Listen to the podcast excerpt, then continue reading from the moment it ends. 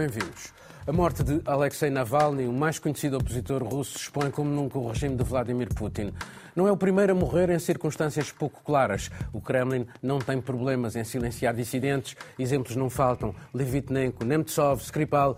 Os motivos da condenação de Navalny, como noutros casos passados, foram quase risíveis. A Rússia usa a justiça como arma para calar os dissidentes, forçando-os ao exílio ou prendendo-os. Navalny tinha-se notabilizado por denunciar a corrupção na elite. Após uma tentativa de envenenamento atribuída aos serviços secretos russos, em 2021 foi tratado na Alemanha, mas insistiu em regressar ao seu país e mostrou a sua coragem em prosseguir a oposição a Putin. Foi imediatamente preso, condenado por uma justiça às ordens e morre agora, aos 47 anos, nas mãos do regime que combatia. Marcelo, sobre este caso o caso Navalny é, é, um dos casos mais claros da nossa falta de clarividência, nossa, todos nós aqui no, no Ocidente. Porque, porque foi um do, dos casos em que tentamos justificar ou, ou desviar a conversa para elementos secundários, até a própria descoberta dos, dos que os tinham envenenado através de um, de um trabalho de investigação tinha, tinha características de, mais de comédia do que tragédia, mas esta mas comédia acabou é, Há uma investigação do próprio uh, grupo do Navalny. Exatamente. Sim, sim, sim, sim. Claramente... através de telefonemas. É por isso que eu digo que parecia mais uma comédia italiana do que... Mas é, é a comédia que acaba em tragédia. E no meio de, eu diria miopia, mas é mesmo cegueira uh, do Ocidente. Basta lembrar que pelo menos quando quando. Bom, para já andámos primeiro à procura das provas irrefutáveis do envolvimento de Putin, mas é claro que Putin não precisava de estar diretamente envolvido na perseguição a Navalny. Uh, Salazar não precisou de ir à Espanha buscar o general Alberto Delgado pessoalmente. Uh, nem Mussolini foi buscar pessoalmente Matteotti. Mas, mas ele, ele, não tem problemas em mandar uh, executar Exatamente. opositores Exatamente. em Londres. Mas, uh, mas a, a, grande cegueira foi quando ele, aqui sim, revelando a todo o mundo o seu heroísmo, podia ter dado conferências na Alemanha ou nos Estados Unidos, regressou e foi preso, sabendo que ia ser preso, eh, a Amnistia Internacional retirou-lhe o estatuto de prisioneiro de consciência, uma coisa que vai pesar na consciência da Amnistia Internacional para, para as próximas décadas. Um, porquê? Porquê? Por causa de discursos de ódio, porque de facto é, no passado, é, um, é, um, passado. é um senhor que tem um percurso político ambíguo, quando era mais novo, teve discursos contra os migrantes, era um nacionalista russo. Eh, mas revelou aquilo que estamos a ver mais claramente hoje, ou seja, uma, um prisma, o nosso, de, de, de, de politicamente correto, eh, em que temos universidades que despedem professores se enganarem no uso dos pronomes, mas depois vimos eh, discursos antissemitas devem ser contextualizados, foi o que Claudine Gay, reitora de Harvard, disse, e com Navalny, com Navalny aconteceu isto, Bom. e este é o resultado. Miguel, uh, houve contemporização por parte do Ocidente demasiado? Bem, houve na exata medida, primeiro deixa-me só, a pergunta pertinente é exatamente essa, o Marcelo acha que sim, um, eu tenho que ir para um whataboutism, porque sem whataboutism não há análises. Se nós não compararmos com casos semelhantes, análogos, não há análises. Uh, para já é absolutamente condenável que um preso político, porque era isso que Navalny era, ele era um preso político, a pretexto de crimes que estavam previstos no Código Penal russo, mas era um preso político. E é um preso político que foi maltratado ao longo de décadas. Isso é, essa é a questão essencial. É um preso político que foi transferido de prisão em prisão, sem os próprios advogados dele saberem onde estava, sem a família saber. Portanto, uma violência sistémica de todo um sistema autocrático gerido pelo Kremlin que é absolutamente condenável. E depois chegamos àquilo que o, que o Marcelo diz com grande entusiasmo, que o Ocidente foi cego. O Ocidente foi tão cego como foi com a morte de Khashoggi e com uh, o assassinato comandado por, Salman, por, por Mohammed bin Salman.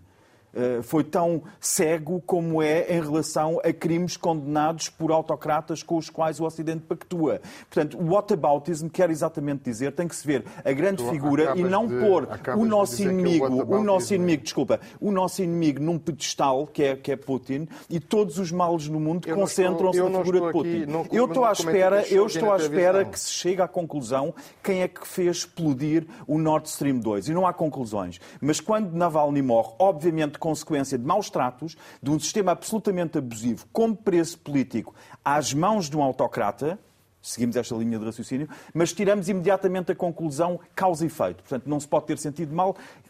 Isto não é favorável a Putin, vejo eu, para quem tem eleições daqui a um mês e meio, eu não vejo que seja favorável. Mais um prejuízo não vejo que seja um favorável, é a minha leitura, não vejo que seja favorável para Putin. O que eu quero dizer com isto é que, infelizmente, vivemos num mundo em que autocratas, quanto mais poder acumulam, mais assassinatos comandam.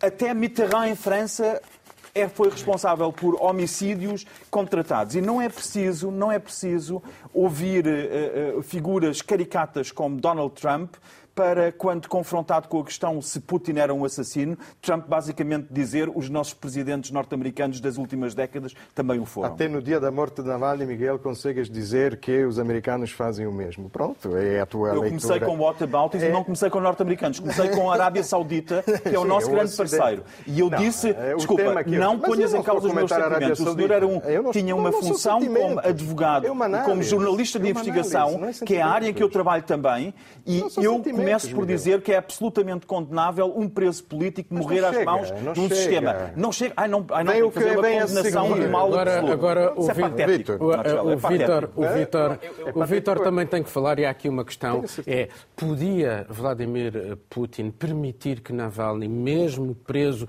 lá nos confins da Sibéria, Sibéria.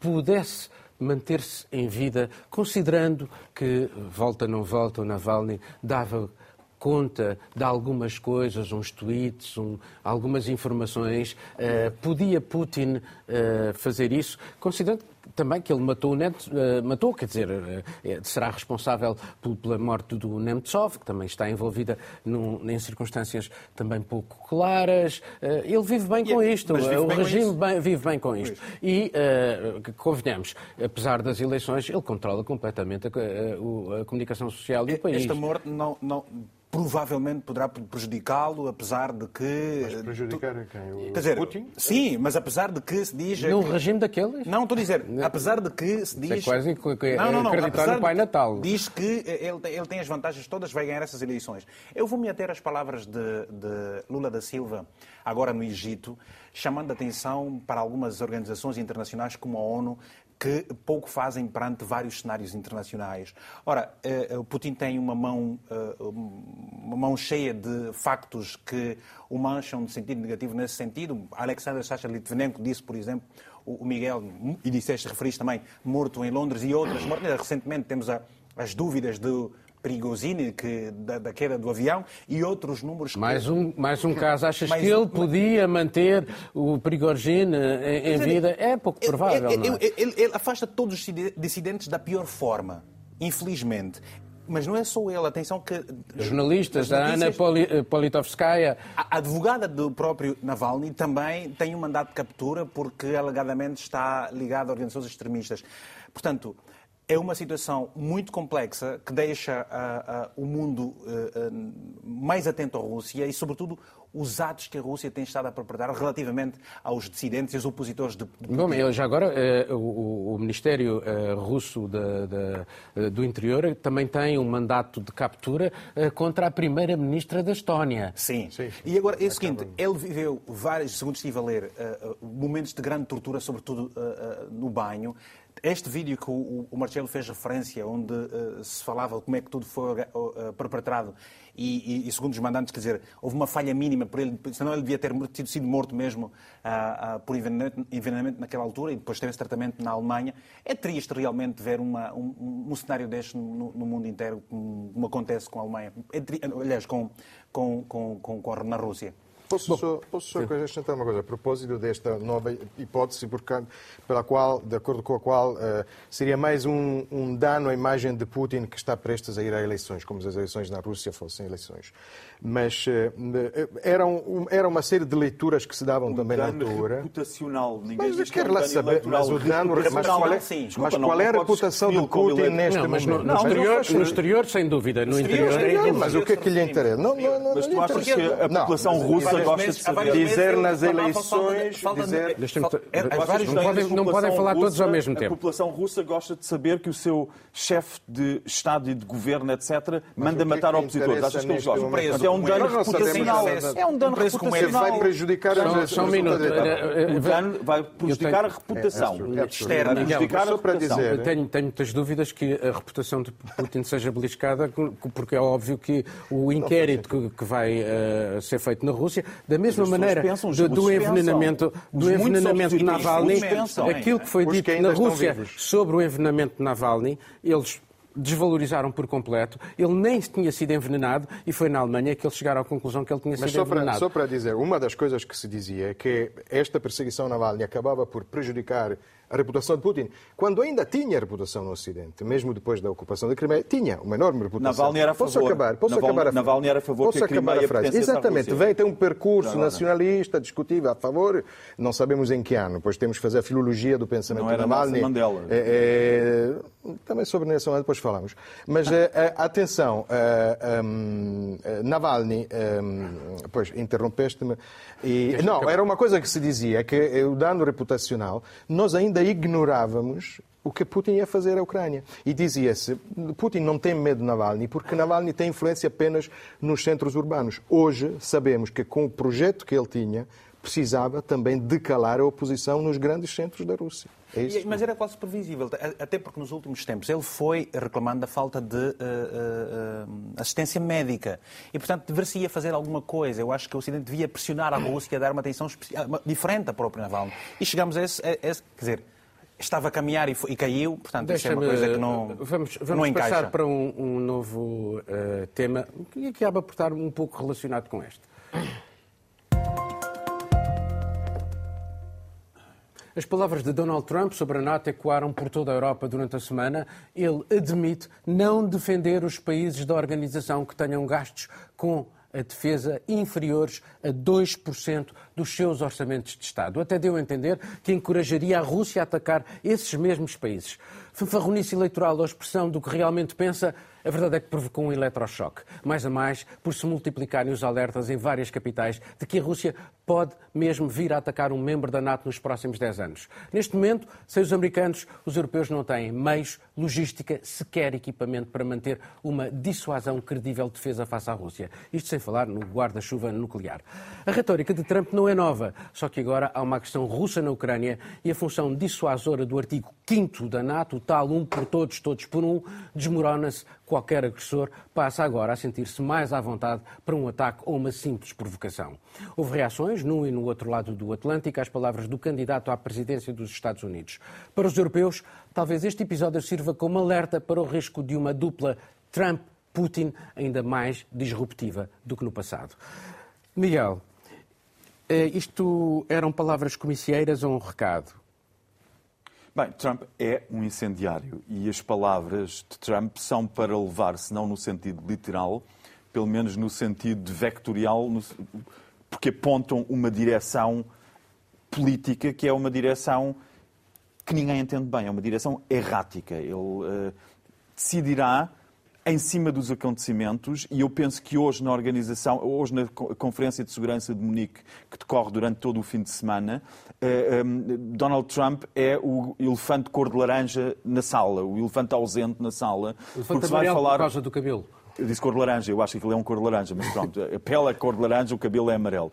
Vamos então, o, o, elefante cor de laranja e amarelo, com uma polpa amarela.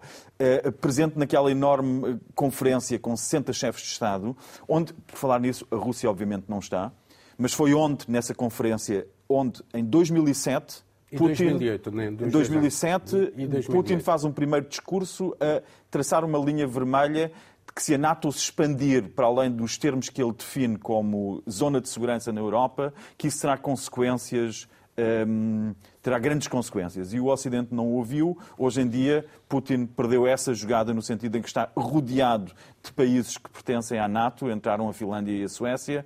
Trump também sabe isso. Agora, a questão é de quanto é que vale essa NATO com um Trump como presidente? Essa é a grande questão, porque é. nada serve à NATO estar a rodear a Rússia se a NATO de, ent, como entidade, perder a sua razão de ser. E a sua razão de ser vinha de antes. Lembremos eh, Macron a falar da morte cerebral da NATO, que estaria no fim, e a NATO revive com este confronto com a Rússia, eh, conhece uma eh, unidade que já não tinha há muito tempo, uma unidade sempre foi muito frágil no eixo Berlim-Paris e no eixo Paris-Washington, eh, mas conhece essa unidade que agora vai ser posta em causa por Trump. E o que isto significa, de facto, é que nós entramos numa era na Europa que ou com Trump eleito, se vier esse, esse a ser o cenário, ou é uma Europa tremendamente belicista e que vai ter que converter grande parte da sua economia numa economia de preparação para a guerra, para a bellum, ou então temos uma Europa, Europa realmente desprotegida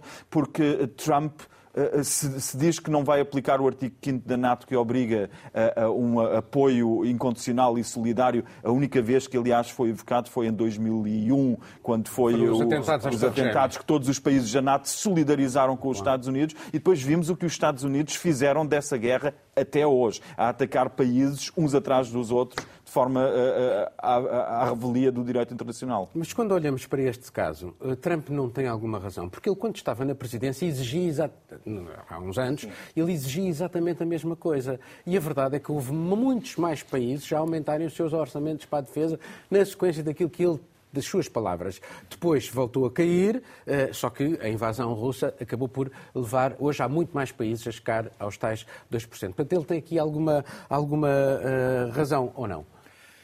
É, Paulo, para mim é um bocadinho relativo ter que dizer isso. Neste, neste ano, em 2007, 2008, quando ele fez essa declaração, estava inclusive, vejo, lembro-me de um vídeo em John McCain, que riu-se uh, das palavras de Putin. Eu acho que a União Europeia precisa de se uh, uh, estar, mais unida, porque apesar de tudo, vamos lembrar que dos 30, 31 países que estão na NATO, apenas 11 uh, elevaram a, a, a, a fasquia dos 2%, que é aquilo que Trump defende. A verdade é que se Trump uh, faz o que faz, e eu acredito que não fará, um pouco a estilo de Milley, que foi prometendo muitas coisas durante a campanha eleitoral e quando chegou à presidência teve que mudar seu, os seus posicionamentos, porque uh, há, há, essas realidades.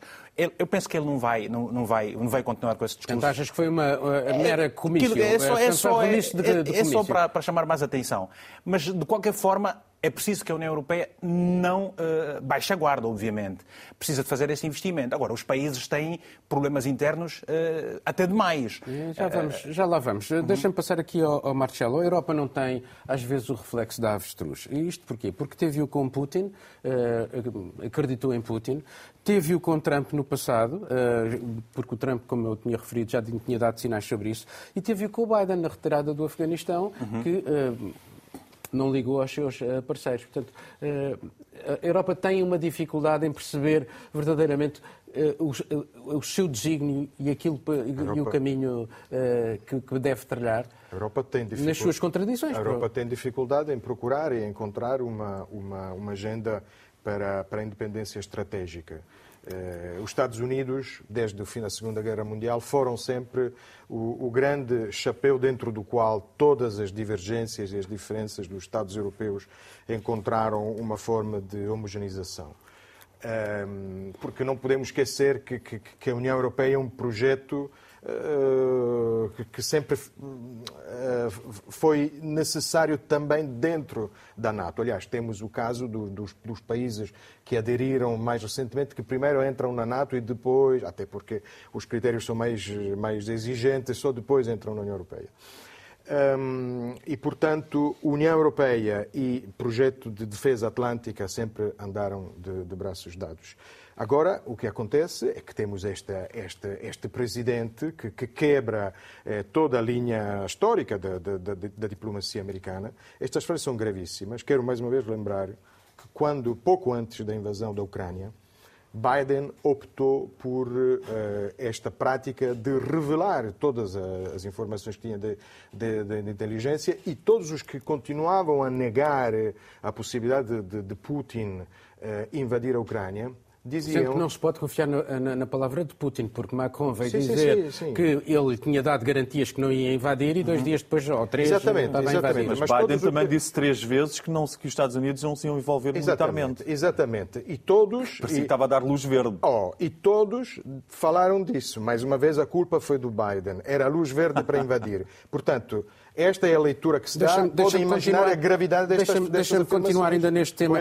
Oh, oh, oh, Miguel, a Europa pode manter-se militarmente por conta própria e, e eu estou a pensar, na, por exemplo, na questão da mobilidade militar. Os franceses quiseram enviar, há, há relativamente pouco tempo, alguns uh, tanques para a Roménia e a Alemanha disse que não, uh, porque havia uh, questões relacionadas com o peso, com as autorizações. Portanto, há uns, é, faz sentido haver uns espaço europeu de, Schengen para a defesa, por exemplo?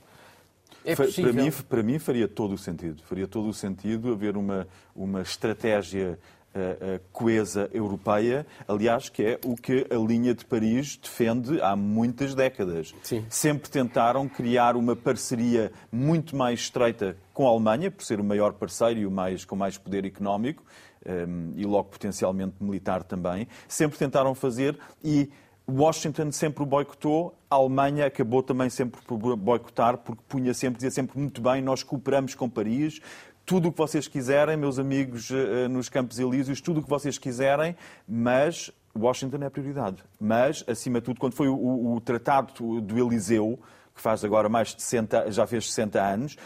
Uh, os, os, franceses estavam radiantes porque iam conseguir fazer um eixo de defesa europeia sério.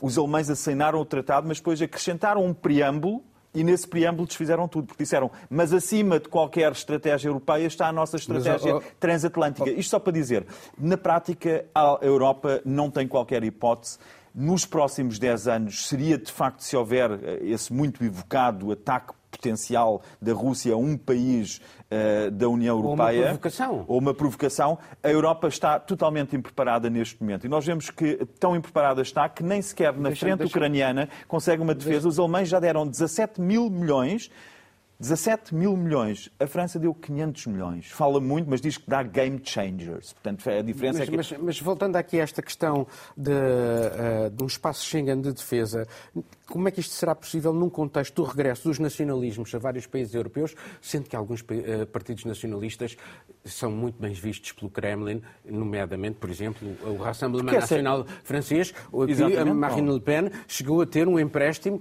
concedido pela, pela Rússia. E, e a Meloni está muito de um lado, mas até ao dia. Até ao dia, porque não é essa a posição da extrema-direita italiana, estar do lado. Eh, mas, mas eh, o, que eu, o que eu vejo é que, de facto, isso mostra, infelizmente, como a estratégia de Putin tem sido bem sucedida ao longo dos últimos 15, 20 anos que está no poder, de criar exatamente essas tendências na, na Hungria, na Polónia. A Polónia estava muito próxima dos Estados Unidos.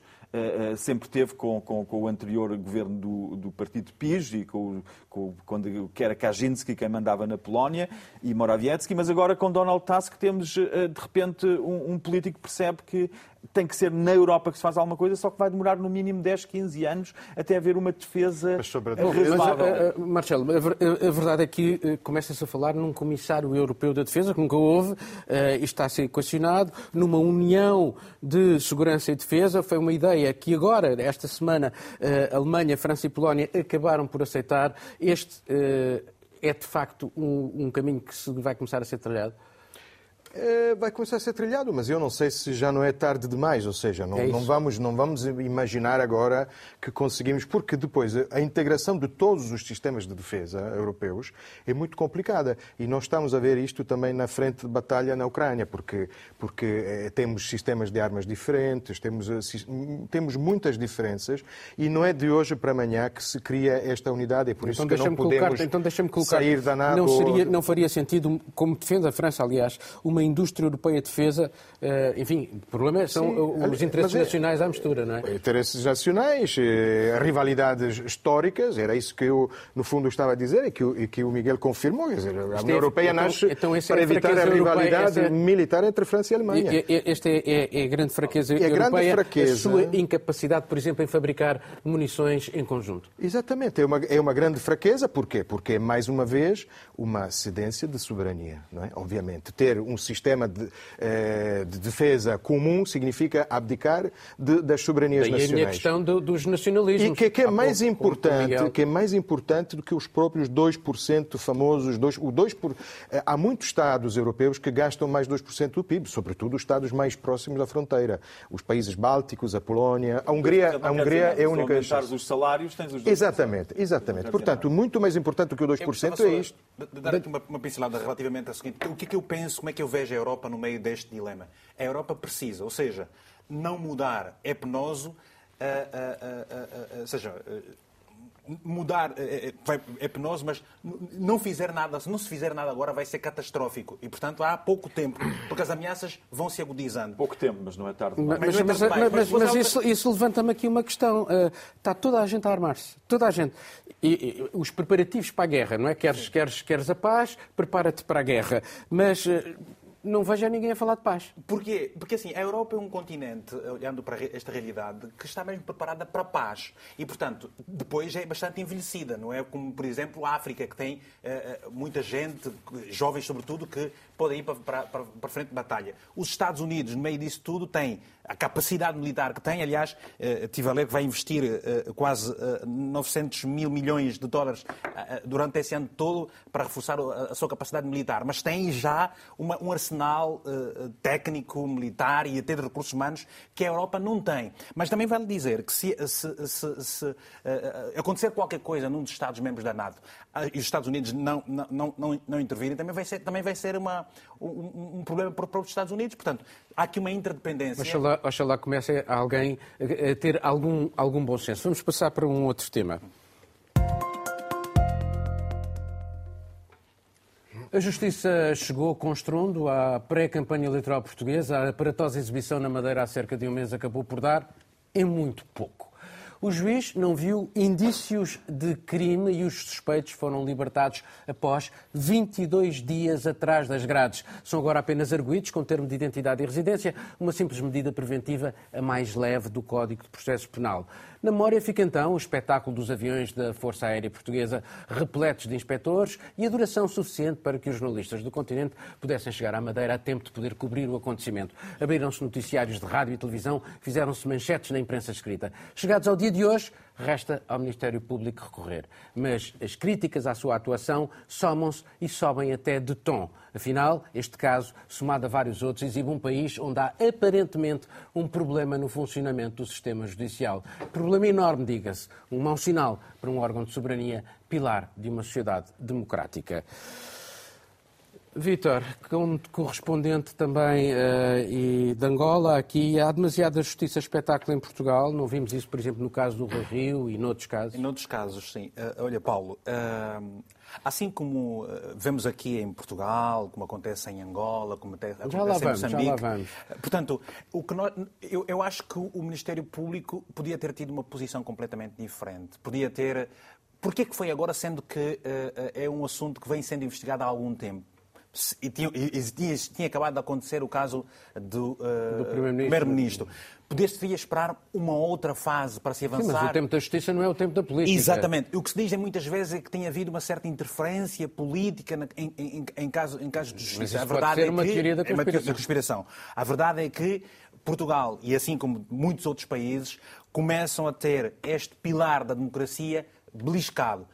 Quais serão as consequências?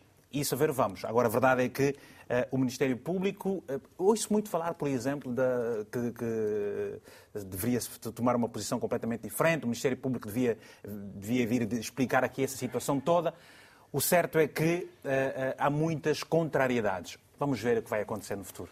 Miguel, tal como a corrupção, que já aqui falámos há duas semanas, os partidos são incapazes de ver o óbvio ou não querem ver?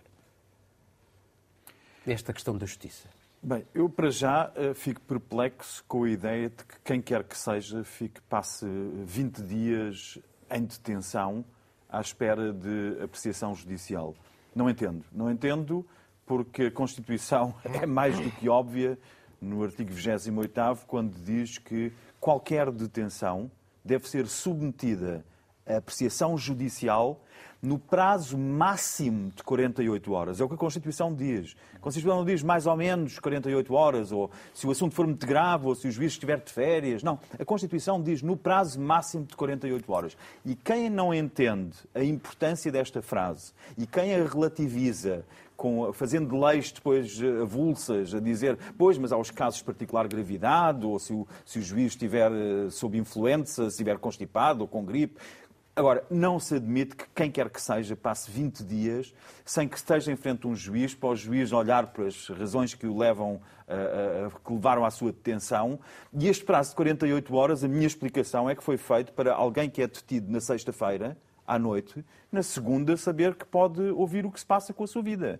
É por isso que é 48 horas, porque senão devia ser 24 horas. 48 horas já é o prazo máximo que a Constituição fala. De maneira que é uma aberração, todo este processo é uma aberração. Independentemente de termos um problema de corrupção, e eu acho que ninguém consegue olhar para a Madeira, ninguém que segue a política interna da Madeira das últimas décadas, nem que seja só a partir do, do continente Ninguém que olhe para a Madeira, já estive lá algumas vezes, sabe que aquilo é de facto daqueles biotopos, daqueles pequenos ecossistemas onde a corrupção é por demais óbvia, por demais óbvia.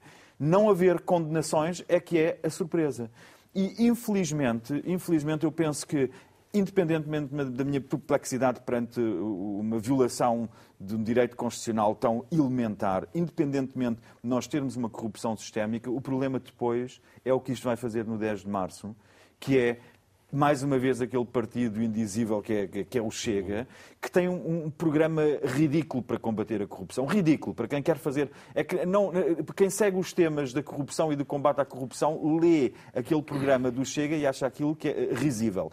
E, infelizmente, são eles que estão na melhor posição para capitalizar aquilo que é o descrédito na justiça, por um lado. Precisamente porque, se calhar, não se debate verdadeiramente os outros partidos. Porque não, mas, mas claro, claro, a culpa. Era aí a minha questão. A, a culpa que essa essa dieta que fica sempre solteira e morre solteira, está nos países, nos partidos do arco da governação há décadas, que porque são, são eles que têm olhos para repito sempre este exemplo porque é só um entre muitos. Olhe-se para. Eh, agora, o Marcelo Rebelo de Souza eh, teve eh, nas mãos a lei das, contra as portas giratórias. Nós olhamos para a EDP, estão lá cinco, seis ex-ministros no Conselho de Administração de uma empresa que foi mal vendida a Beijing num processo inqualificável. E pronto, é, para saber o que é sistémico, basta olhar para essa uma empresa. Uh, Marcelo, nós temos leis, se calhar até a mais, temos uma burocracia enorme.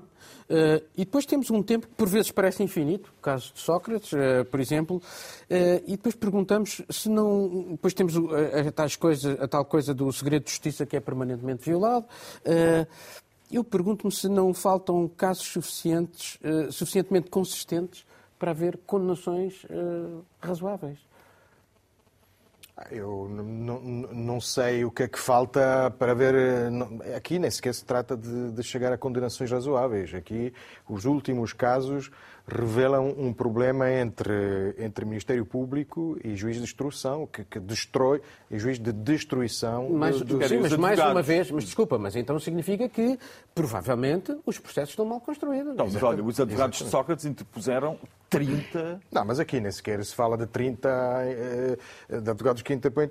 Falamos de, de, de, de, casos, de investigações que não chegam à primeira audiência com o juiz de instrução. Não lembrava do nome, são medidas dilatórias. É, dilatórias. Mas, é, uh, não, eu, o, o, que eu tenho aqui para, para comentar é, é, trazer notícias da, da, vanguarda, que é a Itália, não é? onde já há 30 anos achamos que podíamos então, melhorar o tal então, ecossistema então vamos, que o Miguel vamos, falava. Era isso que eu queria agora fazer. Vamos começar a fazer uma pequena ronda entre vocês os três para saber como é que, passa, como é que se passa na justiça. Não, o que eu posso dizer já esta semana é que acaba de passar, porque nós também tivemos essa ideia que através dos processos conseguíamos limpar, para mencionar uma campanha eleitoral famosa, o país, que era um país onde existia é, mãos limpas, é um país que era governado há mais de 40 anos pelo, pelo mesmo partido, mesmo assim com coligações diferentes, não, não como na Madeira.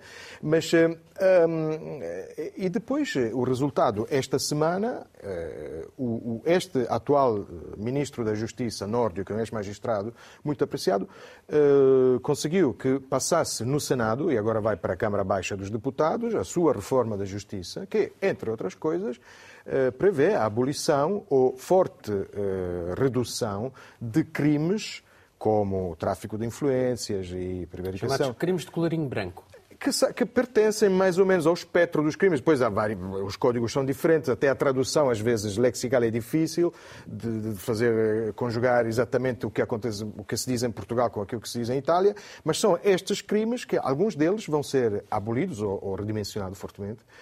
Porquê? Porque, já se, porque existe o, o, o, Aliás, esta reforma passou com os votos não apenas da maioria da direita, mas com os votos também dos centristas liberais e com alguns, porque o voto era secreto, alguns também da, da esquerda. Porquê? Porque existe o terror, ao nível das autarquias, o, o chamado terror da assinatura. Porque uma assinatura implica, nós ontem tivemos a absolvição de Miguel Alves, autarca da Caminha. Exatamente. É, implica todo um calvário para, para muitos presidentes de Câmara que estão todos de acordo com esta reforma. Então. Ou, ou, seja, portanto, eh, eh, no fundo, e, e, colocando a questão também noutra perspectiva, relativamente ainda a voltar a Portugal, e já passo a, palavra aqui ao Miguel e ao Vítor sobre os, votos, os outros países, é, depois torna-se extremamente difícil atrair investimento, por exemplo, por exemplo porque por exemplo. E... ninguém quer vir para um país onde a justiça não e funciona. Não, e não são casos, não são estes os casos que fazem subir a avaliação de que falámos há duas e, semanas, e, a tal avaliação sobre a corrupção. Para ver o que é que vai dar a questão da Altice. Miguel, como é que são as coisas na Alemanha?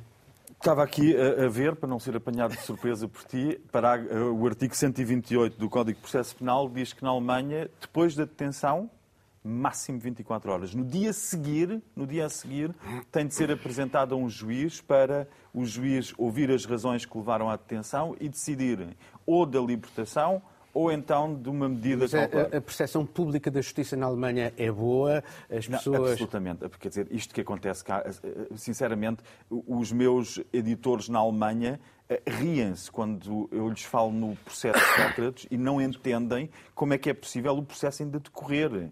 Eh, eh, quando alguém é condenado, a regra do sistema penal na Alemanha é que as pessoas não interpõem recurso de uma condenação em direito penal. Essa é a regra. É a regra. Foi o que fez, por exemplo, o Uli Eunice, o chefe do, do, de um clube de futebol muito conhecido, o Bayern de Munique, foi condenado em primeira instância e foi para a prisão cumprir pena.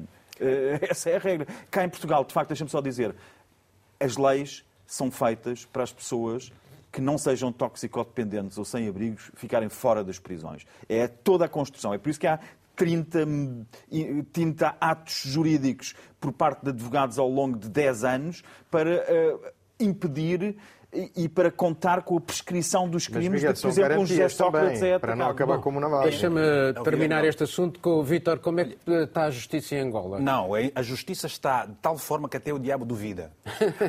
Os casos de prisão eh, preventiva, eh, Miguel, em Angola, as pessoas que, eh, se contar o prazo de prisão preventiva, ele já cumpriu a pena.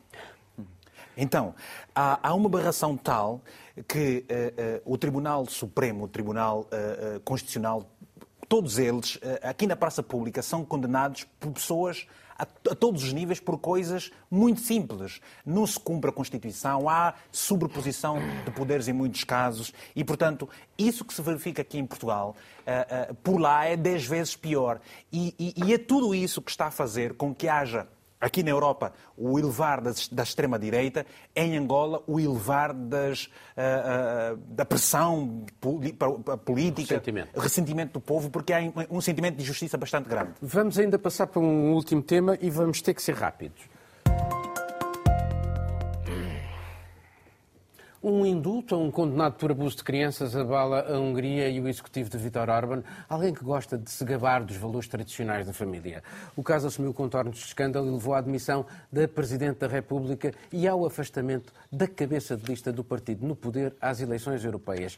Mas eis que o ex-marido dessa antiga Ministra da Justiça, a tal que era cabeça de lista às eleições europeias, resolveu despejar o que sabia do regime e, pelos vistos, sabia alguma coisa. Numa entrevista a um canal digital da oposição, confirmou os excessos cleptocráticos e nepotistas do regime, em particular os destinados a favorecer os familiares do Primeiro-Ministro. Orban, ele próprio. Referiu ainda o controle apertado dos meios de comunicação social público pelo gabinete de Orban, ele próprio. No passado, Orban até já teve de separar de alguns dos seus partidários, num ou noutro caso até por escândalos sexuais que contrariam a sua mensagem política, mas esta é a primeira vez que tal ocorre em plena praça pública. Marcelo, eh, sobre este, este assunto, até que, isto, até que ponto é que isto pode abalar o regime e temos que ser rápidos? Ah, muito rapidamente, eu não sei até que ponto pode abalar o regime, seria boa notícia se abalasse. Só lembrar o caso de Josef Zayer, que era o eurodeputado, fundador do, do, do Fidesz, que foi apanhado durante o confinamento numa orgia homossexual. Uh, este é o partido da família que escreveu na Constituição da Hungria a família tradicional, um homem e uma mulher, sabemos a política do Orbán sobre isto.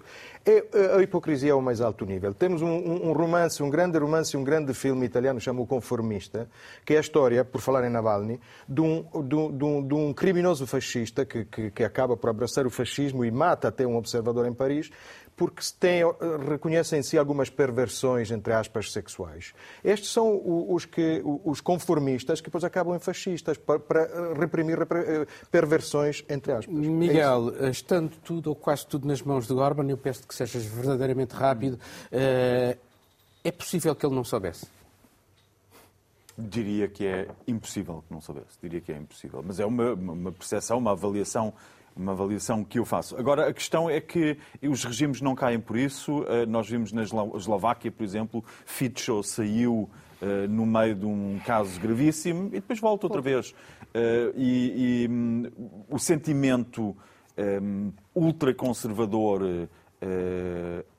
populista mantém-se na população e trará sempre de volta personagens como estas, se não as mesmas, muito parecidas. Uh, Vitória, isto não é um dos tais exemplos em que as redes sociais fazem a diferença. O caso tem quase um ano e foi mantido em segredo. Foi através das redes sociais que ele foi descoberto. E, portanto, eh, tendo sido mantido em segredo, não há aqui inocência absolutamente nenhuma. Foi propositado. E por isso é que as pessoas hoje uh, querem que, apesar de pedir demissão, quer da, da Presidente e quer também da, da Ministra da Justiça, que lhes seja retirado, inclusive, aquelas benesses que têm direito, mesmo depois de eh, saírem dos seus lugares. Obviamente que isso poderá ter repercussões brutais, não sei como é que isso depois vai acontecer por lá, cada realidade é a sua realidade, Miguel. Bom, Manuel. vamos uh, passar para a ronda final.